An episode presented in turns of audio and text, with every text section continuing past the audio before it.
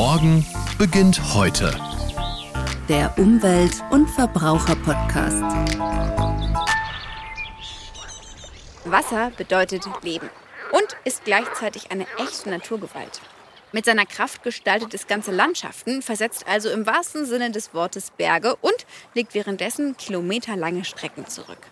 Mein Name ist Toni Scheuerlen und ich befinde mich gerade mitten in den Berchtesgadener Alpen. Um genau zu sein, in der Nähe der sogenannten Eiskapelle an der Watzmann-Ostwand. Das ist das tiefstgelegene permanente Eisfeld der deutschen Alpen. Von hier aus werden wir heute gemeinsam den Weg des Wassers bis in den Königssee folgen. Und dazu habe ich mir zwei ortskundige Experten an die Seite geholt. Uli Brendel, stellvertretender Nationalparkleiter und Sigrun Meyer, Mitarbeiterin hier im Nationalpark Berchtesgaden. Hi. Hallo. Servus, grüß euch. Und auch unser Umweltminister Thorsten Glauber hat sich heute die Wanderschuhe angezogen. Er war schon einige Male hier und ist eigentlich in jeder freien Minute in der Natur unterwegs. Und heute sind wir also gemeinsam im Nationalpark Berchtesgaden. Hallo Thorsten. Hallo, Toni. Schön, dass wir wieder unterwegs sind. Ja, jetzt habe ich es gerade schon gesagt. Hier in der Nähe befindet sich die Eiskapelle, ein ganz besonderer Ort. Wir werden aber nicht tatsächlich reingehen oder direkt rangehen. Und das hat einen guten Grund, Uli. Genau, also die Eiskapelle ist ein sehr schöner Ort bei uns im Nationalpark, bekannt äh, weit über die Grenzen des Gebiets hinaus, aber es ist halt durchaus auch ein gefährlicher Ort. Das heißt, man kann mit einem Wanderweg oder auf einem Wanderweg durchaus äh, in die Nähe der Eiskapelle laufen. Dort gibt es auch Informationen vom Nationalpark zu dieser Eiskapelle, zur Ostwand. Aber man sollte wirklich vermeiden, in die Nähe hinzugehen, weil dort Eissturz und sogar Einsturzgefahr besteht. Das heißt also Gefahr für Leib und Leben. Also unbedingt draußen bleiben aus der Eiskapelle und nur so weit gehen, wie wir es vom Nationalpark für richtig halten. Also mein erster Gedanke bei einer Eiskapelle wäre jetzt eine Kapelle, wie man sie kennt, nur aus Eis. Kann mir vorstellen, das ist nicht unbedingt von der Natur gemacht. Äh, ja, also eine Kapelle in dem Sinn, dass man dort beten kann, ist es tatsächlich ja auch nicht, sondern es ist äh, eigentlich wie ein Eisdom, könnte man das vielleicht formulieren. Das ist es aber auch erst im späten Sommer, weil anfangs kommt ja dieser Eiskegel erst mal zustande. Und zwar indem dass der ganze Schnee, der vom Watzmann quasi runterfällt, die Lawinen und so weiter, unten diesen riesengroßen Kegel dann bilden. Also kann man sich äh, vorstellen wie so eine naturgemachte Halle. Na, das ist keine Nee? Halle, das ist ein Kegel. Ein Kegel. Also ein riesengroßer Schneekegel. Und im Laufe ähm, des Sommers, wenn dann die Schneeschmelze tatsächlich auch beginnt, läuft ja äh, immer mehr Wasser hinten durch von der Wand runter und höhlt quasi von unten her diesen Kegel aus. Und deswegen sieht man also die meiste Zeit im Jahr eigentlich nur einen Kegel und nicht diesen Dom. Tatsächlich. Gibt es ja schon unendliche Fotos davon. Also man muss da auch gar nicht hingehen, weil das schaut oft gar nicht so toll aus, wenn man dann dort ist. Also einfach googeln, das reicht meistens. Sehr gut. Gab es schon Besucher, die irritiert waren, dass da jetzt keine Kapelle steht? Ja, sehr viele. Ja? Also das haben wir permanent, diese Frage, ist das keine Kapelle und so weiter. Und es ist auf dem Weg ja tatsächlich eine Kapelle, aber die heißt halt nicht Eiskapelle. Wir schauen uns heute mal den Weg des Wassers an. Klar, Schneeflocken fallen vom Himmel und dann landen sie hier. Wie geht's denn dann weiter? Ja, also wenn man jetzt die Geschichte des Eisbachs nehmen würde, dann würde man als Schneeflocke äh, zunächst einmal in die Watzmann-Ostwand fallen. Dann, wie es die Sigrun schon gesagt hat, würde man im Laufe des Spätwinters, Frühjahrs mit einer Lawine oder ganz normal im Zuge der Schneeschmelze runterrutschen und tatsächlich auf der Eiskapelle landen. Dort dann auch wieder abgeschwemmt werden und dann zum Teil oberirdisch, aber zum Teil auch unterirdisch irgendwann mal im Königssee landen. Das hört sich nach einer guten Strecke an. Ja, ist richtig. Äh, geht aber erstaunlich schnell, wenn es oberirdisch läuft. Also wenn viel Wasserdurchfluss ist, zum Beispiel nach Starkregen oder zur Hochzeit der Schneeschmelze, dann geht es sehr schnell. Aber wenn es unterirdisch läuft, dann dauert es tatsächlich sehr lange. Die Eiskapelle ist ja ein Geotop. Könnt ihr unseren Hörerinnen und Hörern erklären, was genau ein Geotop ist? Das ist ein erdgeschichtliches Gebilde der unbelebten Natur, das einem sozusagen die Erkenntnisse liefert, wie die Erde und wie Leben entstanden ist. So in etwa kann man das wohl zusammenfassen. Thorsten, wie wichtig ist denn der Nationalpark Berchtesgaden für die biologische Vielfalt und das Artenreichtum hier in Bayern? Wir sind erstmal alle gesegnet, dass wir so einen besonderen Nationalpark wie diesen in Berchtesgaden haben. Wir haben zwei in Bayern, äh, Nationalpark Berchtesgaden hier am Königssee und den Nationalpark im Bayerischen Wald. Und beide sind völlig unterschiedliche Nationalparke. Der eine ist der ein im hochalpinen Bereich mit einem See verbunden, der zentraler Baustein und wie beschrieben auch einen Gletscher in sich trägt. Und der andere ist ein Waldnationalpark. Und äh, hier in diesem hochalpinen oder alpinen Nationalpark ist es natürlich für uns alle ganz wichtig, das Thema Biodiversität. Wir haben in Deutschland die große Herausforderung, dass durch den Klimawandel viele Arten verloren gegangen sind. In den letzten 30 Jahren ein enormer Schwund. Und wir haben hier natürlich im Alpenbereich natürlich noch mal eine viel größere Herausforderung. Denn 80 Prozent aller in der Natur und in der Artenvielfalt vorkommenden Arten sind genau hier zu Hause. Und deshalb ist es so wichtig, dass wir uns kümmern, engagieren und dass natürlich auch alle, die hier zu Gast sind und hier die wunderbare Natur erleben, auch tatsächlich mit dem Verständnis kommen, dass es auch für uns alle eine Aufgabe ist, das für kommende Generationen zu erhalten.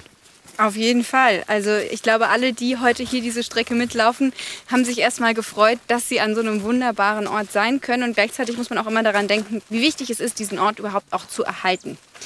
Was ist denn eigentlich der Unterschied zu einem klassischen Gletscher hier? Ja, Gletscher zeichnen sich dadurch aus, dass sie eine Eisdecke haben, die jetzt nicht jedes Jahr wieder wegschmelzt und dann wieder neu anwächst.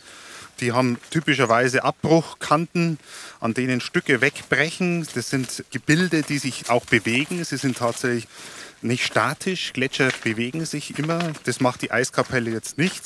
Und insofern ist einer der Unterschiede zu einem klassischen Gletscher, den wir hier bei der Eiskapelle haben. Und wie genau ist die entstanden, die Eiskapelle? Ja, natürlich durch diesen Schnee, der jedes Jahr in unterschiedlicher Menge aus der Ostwand abstürzt auf diesen Fleck, so dass diese Eiskapelle ja, unterschiedliche Dimensionen annehmen kann. Es gibt Fotos aus den 50er, 60er Jahren, als man hier noch äh, deutsche Meisterschaften im Slalom und Riesenslalom ausgetragen hat auf diesem Kegel.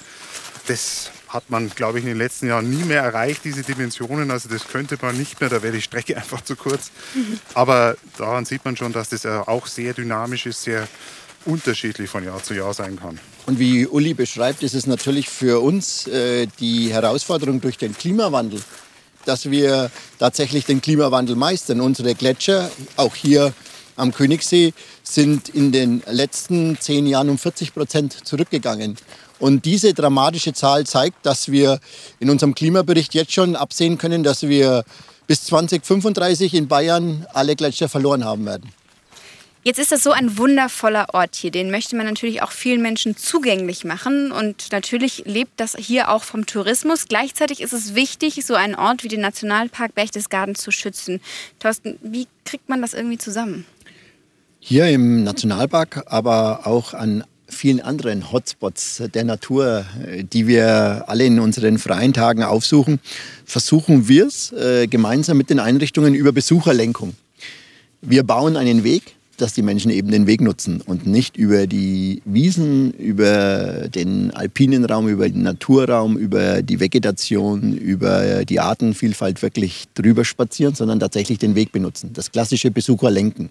Wir bieten an Wege für den Radfahrer. Natürlich mit der Elektrounterstützung jetzt im Rad ist natürlich auch der Berg schnell erklimmbar. Aber wir wollen natürlich dafür sorgen, dass wir mit dem Wegegebot wirklich die Nutzer und den, der das Erlebnis in den Bergen sucht, natürlich aber auch wirklich diesen Schutzgedanken mitnimmt. Und deshalb ist dieses Lenken und Leiten ganz wichtig.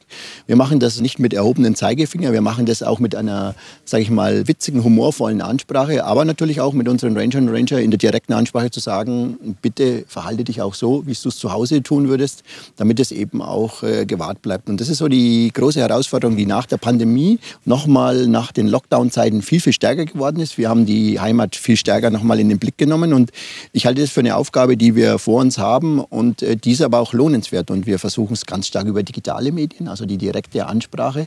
Und unser heutiger Podcast soll ja auch nochmal Einblicke geben, um letztendlich zu sagen, was wir gemeinsam tun und welche Aufgabe wir da vor uns haben. Informieren ist ja auch ein wichtiges Thema, weil wenn man mitbekommt, wie sich die Natur verändert und was hier alles passiert und sich informieren möchte, dann kann man das natürlich auch hier. Ihr seid ganz nah dran hier im Nationalpark. Wie macht sich denn hier der Klimawandel bemerkbar? Naja, wir hatten vor einigen Jahren weiß ich noch gut, die Diskussion, dass unsere Permafrostbereiche, die zugegebenermaßen sehr klein sind oder sehr klein waren, am Verschwinden sind. Äh, jetzt gibt es sie nicht mehr. Das äh, sieht man sehr schön. Wir haben Gott sei Dank auch sehr früh erkannt, auch im Bereich Forschung, dass das äh, eine ganz wichtige Aufgabe ist, hier auch im Nationalpark frühzeitig zu erforschen, welche Auswirkungen der Klimawandel auf unsere Vegetation haben wird. Und man weiß ja auch, dass der sich gerade im Gebirge zum Teil sehr viel schneller abspielt als irgendwo anders. Deswegen war es wichtig und richtig, dass man da sehr früh angefangen hat zu forschen. Und ähm, deswegen haben wir jetzt schon viele Daten, die uns belegen, dass es da zu einem Wandel kommt. Die Vegetation muss da entsprechend reagieren.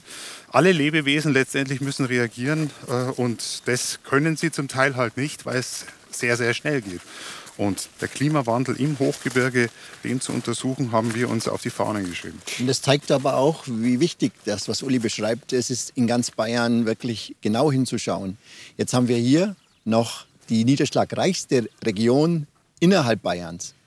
Wir sind, wenn wir einfach 300 Kilometer in den Norden fahren, also nach Franken in die Oberpfalz, Westmittelfranken, Unterfranken, haben wir Niederschläge wie in Jordanien. Also da sind wir bei 500 Liter im Jahr. Und hier, Uli, sind wir? bei weit über 2000. Ja. Also, da sieht man die Herausforderung. Das äh, ist ein enormer Unterschied. Wenn ihr noch mehr über den Nationalpark Berchtesgaden erfahren wollt und wie er sich jetzt im Laufe der Zeit verändert, dann könnt ihr noch mal in die Podcast-Folge Schutzgebiete in Bayern, darum sind sie so wichtig, reinhören. Denn das hier ist nicht unser erster Besuch hier im Nationalpark Berchtesgaden. Ja, jetzt hört man schon, wir kommen dem Eisbach näher. Gerade sieht es noch ein bisschen aus wie ein Rinnsal, aber ich glaube, wenn wir hier ein Stück weiter hochkommen, dann ist es ein richtiger Bach. So, jetzt kann man aber wirklich von einem Bach sprechen. Wir sind gerade vom Königssee durch ein ja, Flussbett gelaufen und jetzt ist endlich das Wasser auch vor uns. Jetzt muss man, glaube ich, aufpassen. Den Eisbach am Watzmann, den sollte man nicht mit dem Eisbach oder der Eisbachwelle in München verwechseln, oder? Das wäre ein relativ langer Weg.